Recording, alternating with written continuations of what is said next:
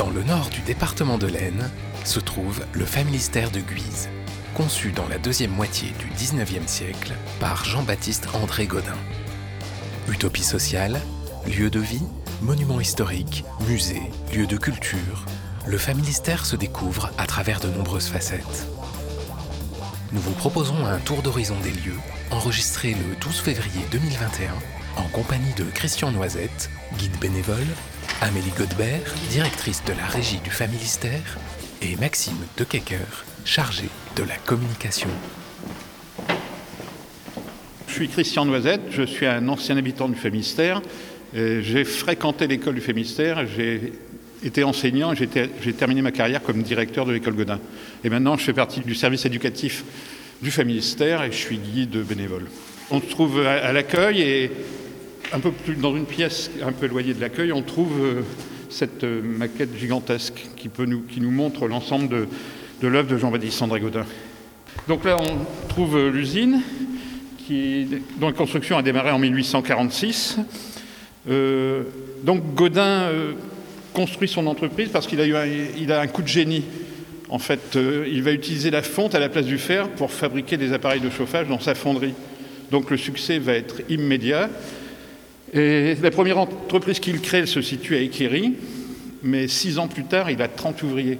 Il doit donc agrandir son entreprise, donc il décide de venir à Guise, parce qu'à Guise, il y a des terrains, il y a une main-d'œuvre abondante, puis surtout, il y a la rivière Loise, quand on travaille avec des machines à vapeur, voilà ce qui est intéressant. Donc il construit son usine. Et pendant qu'il construit son usine, il va continuer ce qu'il avait démarré très jeune, euh, c'est-à-dire la lecture. Il a lu beaucoup. Et en 1846, il découvre et il lit un théoricien socialiste, Charles Fourier. Fourier, c'est quelqu'un qui veut, qui veut changer la société, il veut créer une nouvelle euh, société. Pour créer cette nouvelle société, il veut construire une unité d'habitation qu'il nomme phalanstère. Ça vient d'un mot grec, phalange. Et dans ce phalanstère vivraient 1620 personnes qui auraient un travail agricole. Mais ce ne serait pas un travail contraignant, ce serait un travail attrayant. Euh, il veut développer le talent de chacun. Et Godin adore ces idées-là. Et donc, euh, Godin va s'inspirer des, idées de Fourier pour construire une unité d'habitation pour ses, pour ses employés. Et cette unité d'habitation, il va l'appeler familistère, lieu de réunion des familles. Donc il va commencer par construire ce qu'on appelle l'aile gauche, là, celle qui est, il y a un dôme. Ensuite, il construira le pavillon central, l'aile droite, un tout petit pavillon ici, et il finira par le plus grand, là-bas, pavillon de Cambrai. Il va mettre 25 ans pour construire ces pavillons, parce qu'à chaque fois, il se laisse un laps de temps pour voir les améliorations à apporter. Et dans ces pavillons vont habiter donc les employés de l'usine, mais dans un luxe inimaginable pour l'époque. On pourra le découvrir tout à l'heure en visitant le Frémistère. Donc là, à droite de la maquette, c'est l'usine C'est l'usine qui, euh, à la mort de Godin, comptera 1800 ouvriers, et l'apogée, ça sera en 1920, il y aura à peu près 2600 employés. Actuellement, l'usine fonctionne toujours. Euh, maintenant, c'est la propriété des cheminées Philippe. Et actuellement, il y a 250 euh, employés. Donc, dans cette entreprise, on fabrique euh, des appareils de cuisson et de chauffage, mais également des marmites, des cocottes.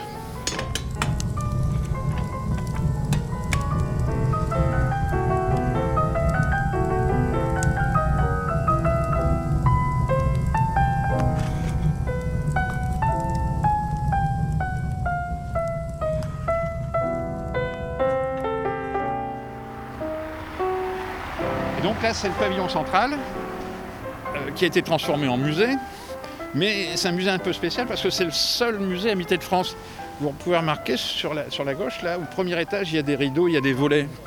En fait, lorsque le syndicat mixte euh, rachète l'ensemble des appartements en 2000, euh, il y a certains ouvriers qui, qui, habitaient ici qui refusent de, de, partir. Donc en fait, leur appartement va être acheté moins cher en échange de quoi ils sont logés gratuitement jusqu'à la fin de leur vie.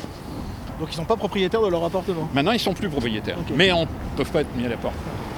Parce que tout à l'heure j'ai oublié la fin de l'histoire, c'est donc l'association Cré Godin. Donc il a tout prévu, tout va bien marcher, il y aura des élections. Mais dès que Godin meurt, les gens qui sont à la tête euh, de cette association vont surtout songer à, eux. Parce que pour être euh, membre du bureau, il faut être associé. Et pour être associé, il faut habiter le Famistère. Or, pour habiter le Famistère, on, doit passer devant une commission d'habitants qui eux vont plutôt favoriser des membres de leur famille, leurs fils, leurs cousins. Donc on va assister à la naissance d'une aristocratie ouvrière qui va plutôt songer à, plutôt que d'innover, elles vont songer à engranger des bénéfices. L'entreprise étant florissante, ça va perdurer jusqu'à la Seconde Guerre mondiale. Mais après, avec euh, le marché commun, euh, etc., des, nouveaux produits, l'usine va péricliter. Et l'ironie de l'histoire, c'est que la fin de cette belle aventure va se terminer en 1968. En 1968, partout en France, les ouvriers ont des pancartes, on veut l'autogestion.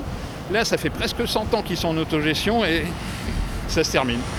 Donc l'association va se dissoudre, elle, va se transformer en société anonyme et ça sera racheté par les, établissements Le Creuset qui fabriquent des cocottes, qui vont continuer à exploiter l'entreprise jusqu'en 1988, date à laquelle ils cèdent l'usine au cheminée Philippe, qui fabrique toujours des appareils de chauffage et de cuisson. Le Familistère de Guise abrite également un théâtre et propose chaque année une saison culturelle.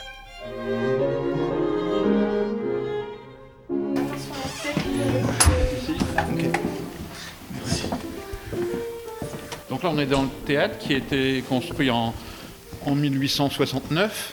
Donc c'est un, théâtre à l'italienne, euh, tout en bois. Il est en bois, en briques et en fonte.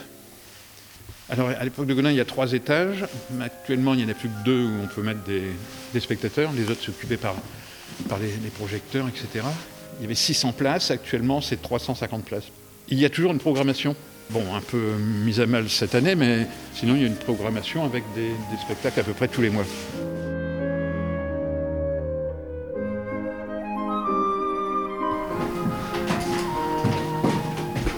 il faut combien de temps en général pour tout visiter? Alors, pour tout visiter, euh, bah, ça dépend de l'intérêt de chacun. Hein.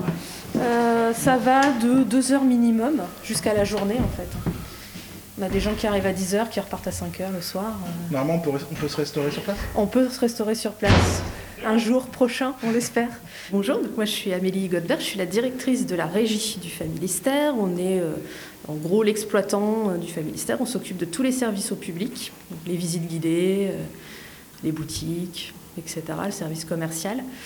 Et euh, ben, bien qu'on soit fermé, euh, on travaille toujours, on travaille à la réouverture, euh, qu'on espère le plus rapide possible. Effectivement, on a une saison culturelle au niveau du théâtre. on propose une dizaine de dates par an. c'est une saison un petit peu décalée, de choses qu'on n'a pas forcément l'habitude de voir par chez nous.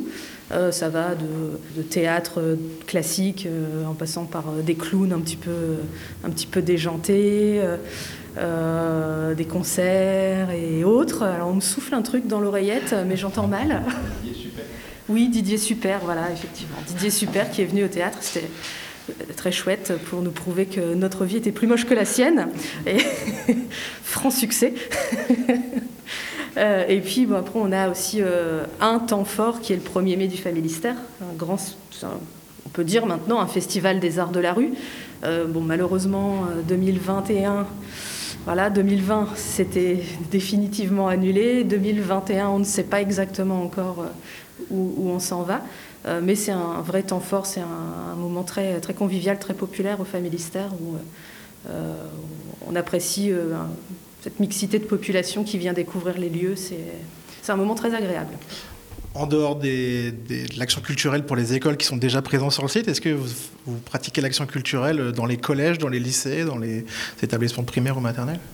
Euh, oui, à divers niveaux. Euh, alors déjà à l'échelle du territoire, hein, on fait partie de la mission culture et ruralité de, euh, de la DRAC et du ministère de la Culture, où on intervient avec des compagnies de, théâtre ou des arts de la rue dans les établissements directement. Et puis à une échelle beaucoup plus large, surtout en ce moment, les, élèves ne peuvent pas venir au Familistère. Donc du coup, on a décidé de faire venir le Familistère aux élèves, où on propose des animations pédagogiques dans les classes directement. C'est combien de visiteurs par an le Familistère alors une année normale, c'est entre 60 et 70 000 visiteurs par an le Familistère. Et euh, ils viennent de où ces, visiteurs? C'est des visiteurs du territoire, de la région des Hauts-de-France ou euh, bien plus large? Alors, ils, viennent euh, majoritairement de l'Aisne, hein, déjà. Hein. notre premier public est axonné. et puis ensuite des Hauts-de-France, hein, évidemment. et, beaucoup de franciliens. on aime beaucoup le Familistère en Ile-de-France. Qu'est-ce qu'ils viennent découvrir au Familistère ah, On peut être attiré par plein de choses. Hein. C'est pluridisciplinaire le Familistère, mais je pense qu'avant tout, les gens viennent surtout encore une fois en ce moment, je pense qu'ils viennent s'évader et découvrir quelque chose de, euh, totalement inédit, de ressourçant peut-être aussi, hein, d'un point de vue social, c'est, c'est inégalé hein, le familistère. Donc euh, je pense que venir au familistère, euh, ça fait du bien en fait.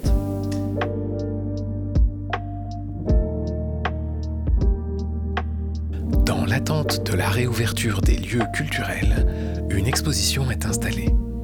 D'autres projets de développement sont également en cours.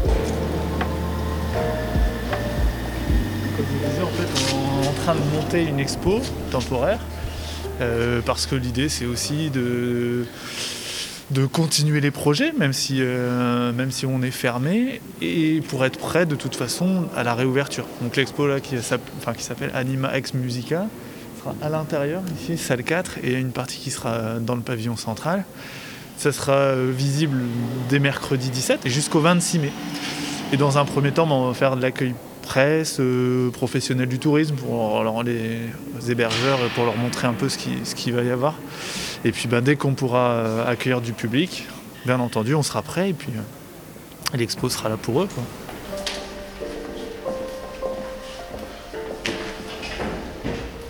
Il y a un truc qui peut être intéressant aussi, euh, dans l'offre commerciale et en diversité publique, c'est euh, l'offre séminaire. Parce que, euh, alors vous avez vu le théâtre, hein, mais on a aussi d'autres espaces. on a un auditorium ici, on a des salles de réunion. Quand c'est possible, quand on peut, il y, a de l'espace restauration. Donc, et à différentes échelles. Donc l'avantage, c'est de pouvoir recevoir des groupes et l'idée, c'est de leur offrir une journée en utopie, en fait, hein, et, bientôt plus qu'une journée, puisque le, projet euh, du Familistère Campus autour de, l'aile gauche, un espace d'hébergement qui sera, qui sera aménagé dans les années à venir euh, dans l'aile gauche. on vient ici parce que les lieux ont une histoire, et il y a une réelle envie euh, de s'inspirer des lieux. Je pense que dans les entreprises pas dans toutes évidemment, mais je pense qu'il y a dans certaines en tout cas une volonté de, bien-être dans l'entreprise et de changer un petit peu euh, le rapport qu'on peut avoir au, travail. L'exposition Anima Ex Musica se tiendra jusqu'au 26 mai. Pour vous tenir informé de l'ouverture complète au public ou profiter des visites guidées en extérieur, retrouvez le Familistère sur les réseaux sociaux ou sur le site familistère.com. Phalanstère Familistère de Guise, dans l'attente de sa réouverture, un sujet réalisé le 12 février 2021 par l'équipe de Radiographite, Nicolas Calmels, Léo Magnin. Une émission réalisée dans le cadre des productions coopératives des radios associatives du nord de la France, une coopération qui a reçu le soutien de la région Hauts-de-France.